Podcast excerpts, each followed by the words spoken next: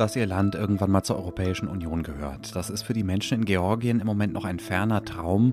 Heute haben sie zumindest symbolische Unterstützung aus Deutschland bekommen. Wir sprechen gleich darüber hier im Update von Was jetzt, dem Nachrichtenpodcast von Zeit Online.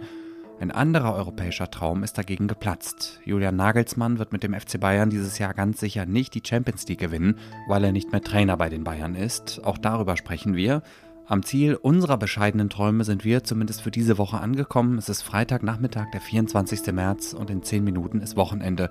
Ich, Moses Fendel, bringe Sie da jetzt hin. Redaktionsschluss für diese Folge ist 16 Uhr.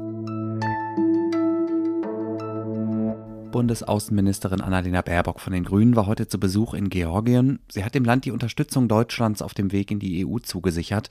Unsere Hand ist weit ausgestreckt, hat sie bei einer Pressekonferenz mit ihrem georgischen Amtskollegen in der Hauptstadt Tiflis gesagt. Ilya Daciashvili heißt der Mann. Er wiederum sagt, es sei der unerschütterliche Wille des georgischen Volkes, EU-Mitglied zu werden. Gut zwei Wochen ist es her, dass Zehntausende Menschen vor dem Parlament gegen ein von der Regierung geplantes sogenanntes Agentengesetz demonstriert haben.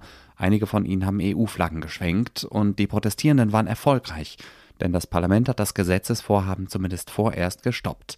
Simone Brunner ist in den Tagen nach den Protesten in Tiflis gewesen und jetzt ist sie hier im Podcast. Hallo Simone. Hallo. Um was für ein Gesetz ging es da nochmal genau? Also in diesem Gesetzesentwurf ging es darum, dass Organisationen, die mehr als 20 Prozent ihrer finanziellen Mittel aus dem Ausland erhalten, sich als sogenannte ausländische Agenten registrieren lassen müssen. Und wenn sie das nicht tun, dann drohen hohe Geldstrafen. Dazu muss man wissen, dass also die georgische Zivilgesellschaft, die NGOs und so weiter natürlich also sehr stark von westlichen Geldern unterstützt werden. Und das hätte vor allem also diesen Sektor getroffen und auch Medien, also gerade jenen Bereich, der eigentlich noch ähm, regierungskritisch ist in Georgien. Das erklärt zumindest teilweise, warum die Menschen protestiert haben, aber warum so heftig? Naja, das hat einerseits also diese praktische Bedeutung, weil das natürlich also die, die Arbeit der Zivilgesellschaft stark verunmöglicht hätte, ähm, ihre Arbeit diffamiert hätte. Und dann hat das natürlich aber auch ganz stark eine symbolische Bedeutung, weil so ein Gesetz gibt es ja auch in Russland.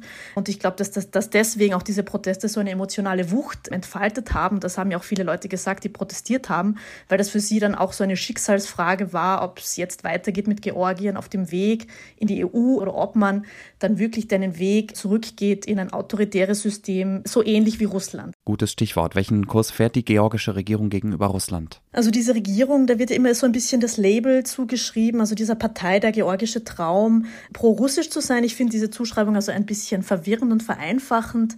Mein Eindruck ist eher, dass diese Regierung versucht, also sich irgendwie so aus dem autoritären Werkzeugkasten Russlands zu bedienen, um den eigenen Machterhalt zu sichern in Georgien. Zugleich hat sie aber schon noch eine sehr ambivalente Russlandpolitik, also hat sich nie ganz durchgerungen, das alles zu verurteilen. Also was Russland in der Ukraine macht, hat sich auch bei der Sanktionspolitik eher zögerlich, also wenn überhaupt gar nicht, also in der westlichen Sanktionspolitik ähm, beteiligt. Also die georgische Regierung versucht ein bisschen so auf Appeasement gegen Russland zu machen und setzt halt nicht auf die große Konfrontation gegen Russland. Wegen der Proteste hat die Regierung das Agentengesetz also zurückgezogen. Was ist dein Eindruck, Simone? Ist das Thema damit vom Tisch und kehrt in Georgien jetzt wieder Ruhe ein? Also den Eindruck hatte ich in Tiflis überhaupt nicht. Also mit allen Leuten, mit denen ich ja gesprochen habe, die bei den Protesten dabei waren, die gehen davon aus, dass das weitergeht. Also der Premier hat ja dann wenige Tage nach den Protesten in einer Rede auch davon gesprochen, dass diese Protestierenden irgendwie Extremisten gewesen seien oder Anarchisten und so weiter. Also das hat also nicht gerade danach geklungen, als würde man da an einem Kompromiss arbeiten, sondern viele gehen davon aus, dass die Regierung möglicherweise dieses Gesetz in einer leicht geänderten Form oder unter einem anderen Namen dann wieder auf die Agenda setzen könnte. Also stellen sich viele in Georgien jetzt doch darauf ein, dass es weitergeht. Möglicherweise mit Protesten und mit dieser Polarisierung. Danke, Simone. Danke dir. Sie haben es in den letzten Tagen oder Wochen ja immer wieder hier gehört. Eigentlich wollte die Europäische Union bis Anfang des Monats neue CO2-Grenzwerte für Autos festlegen.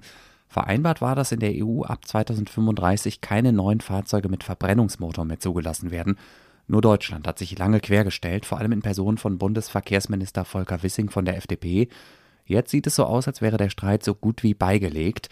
Wissing hat der EU-Kommission gestern einen Gegenvorschlag geschickt, wie Verbrennerautos auch nach 2035 weiter zugelassen werden können, wenn sie nur noch mit klimaneutralen synthetischen Kraftstoffen, sogenannten E-Fuels, betankt werden. Heute Mittag hat Wissing gesagt, dass die EU-Kommission ihm geantwortet hat. Mit einem Schreiben, das mich optimistisch stimmt. Jetzt müssen letzte juristische Fragen noch geklärt werden, was die technische Umsetzung dieses Vorschlags angeht. Wie genau die endgültige Einigung dann aussieht, erfahren Sie natürlich auch hier bei Was jetzt. Die Nachricht kam aus dem Nichts und sie dürfte die meisten Fußballfans überrascht haben. Gestern Abend berichteten mehrere Medien, dass der FC Bayern München seinen Trainer Julian Nagelsmann entlässt. Und zwar kurz bevor die Saison in ihre entscheidende Phase geht. Die Bayern sind zwar in der Bundesliga gerade nur auf Platz 2 hinter Dortmund, haben aber noch gute Chancen, dieses Jahr drei Titel zu holen. Die Meisterschaft, den DFB-Pokal und die Champions League. Oliver Fritsch aus unserer Sportredaktion. Hallo erstmal. Hallo Moses. Warum haben die Bayern Nagelsmann ausgerechnet jetzt gefeuert? Weil der Verein so ist, wie er ist und das seit Jahrzehnten. Die Guillotine wird schnell rausgestellt. Es gab Zweifel an Nagelsmann, ja auch schon länger. Aber der Zeitpunkt überrascht wahnsinnig. Das ist das, was man auch aus der Branche hört. Es ist überraschend, weil der Sieg gegen PSG erst zwei Wochen zurückliegt. Julian Nagelsmann hat noch eine Chance aufs Triple. Er hat treue Bekenntnisse von allen Verantwort äh, Verantwortlichen bekommen. Und jetzt ist er gefeuert. Also wer das brutal findet, dem kann ich nur recht geben. Was hat der denn falsch gemacht, der Nagelsmann? Es läuft doch sportlich gar nicht so schlecht. Ja, da muss man genau hingucken. Die Mannschaft ist defensiv schon sehr labil. Jeder Gegner kommt zu Chancen, auch Union Berlin oder zuletzt Leverkusen. Die Serie der Meisterschaft könnte reißen und das Spiel gegen PSG war auch nicht so überzeugend. Einige Talente haben jetzt auch nicht die Entwicklung gemacht, die man sich erhofft hat, beispielsweise Sané und Gnabry. Und äh, dann kann das ganz schnell gehen bei Bayern, bei diesen Ansprüchen. Und trotzdem ist die Frage, kriegen sie jetzt noch in der Saison die Kurve mit diesem Wechsel? Das wird sich zeigen, wahrscheinlich schon am nächsten Spieltag. Da steht ja das Spitzenduell gegen Dortmund an. Wer wird denn jetzt neuer Trainer bei den Bayern? Es ist noch nicht bestätigt, aber ganz sicher wird es Thomas Tuchel. Das ist der Wunschkandidat. Wahrscheinlich auch der entscheidende Grund, warum sie jetzt gehandelt haben. Denn Thomas Tuchel war auf dem Markt. Er ist ja vielleicht auch so ein bisschen ähnlicher Trainertyp wie Nagelsmann, auch ohne eigene große Karriere, sehr taktisch geprägt, aber er hat den Vorteil, er ist erfahren, hat Titel und ist auch ein paar Jahre älter, nämlich 15 äh, Jahre und vielleicht ist das auch kein Zufall, dass man ein gewisses Alter erreicht haben muss, um die ganz großen Vereine zu trainieren. Also Julian Nagelsmann hat daran natürlich keine Schuld, aber er hat auch noch die Chance, das in Zukunft zu zeigen, dass er große Titel gewinnen kann. Und wir schauen mal, wie viele Titel die Bayern diese Saison holen und wer deutscher Meister wird. Ich danke dir, Olli. Ich danke dir. Was noch? Dass die Klimakrise schon jetzt spürbare Folgen hat, auch hier bei uns. Das dämmert inzwischen vielen Menschen. Nehmen wir zum Beispiel die immer heißeren und trockeneren Sommer oder die Flutkatastrophe im Ahrtal als Beispiele. Noch reicht das aber anscheinend nicht, um im Kampf gegen die menschengemachte Erderwärmung radikal umzusteuern.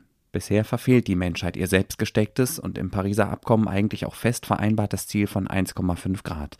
Vielleicht hilft es ja, wenn wir uns öfter klar machen, welche Zukunft uns blüht, falls wir dieses Ziel nicht erreichen. Seit heute gibt es auf Zeit Online ein neues Tool, das dabei hilft, unseren interaktiven Rechner zur Klimazukunft da können Sie Ihr Geburtsjahr eingeben oder das Ihrer Kinder und der Rechner zeigt Ihnen, um wie viel Grad die globale Durchschnittstemperatur gestiegen sein könnte, bis Sie 65 Jahre alt sind oder Ihre Kinder, je nachdem. In meinem Fall sind es exakt zwei Grad. Die Folgen wären laut dem jüngsten Bericht des Weltklimarats dramatische Knappheit von Lebensmitteln und Wasser. Außerdem wäre der Kollaps der Eisschilde von Grönland und der Antarktis nicht mehr aufzuhalten. Insgesamt gute Argumente beim Klimaschutz doch noch die Kurve zu kriegen, Sie finden den Rechner zur Klimazukunft auf Zeit Online. Den Link stellen wir Ihnen in die Show Notes. Und damit sind wir am Ende dieses Updates und auch am Ende der Woche angekommen. Fabian Scheler begrüßt Sie morgen zur normalen Was jetzt Folge. In unserem Spezial beantworten Konstanze Keins und Heike Buchter Ihre Fragen zur Bankenkrise und zum Finanzsystem. Fragen, Lob, Kritik oder Anmerkungen zu dieser Folge schicken Sie bitte wie immer gerne per Mail an wasjetzt.zeit.de. Ich bin Moses Fendel. Machen Sie es gut. Also konkret habe ich jetzt nicht vor, nach Georgien zu reisen, aber ich habe schon das Gefühl, dass da noch in nächster Zeit einiges passieren könnte und wäre sofort bereit, wieder hinzufahren.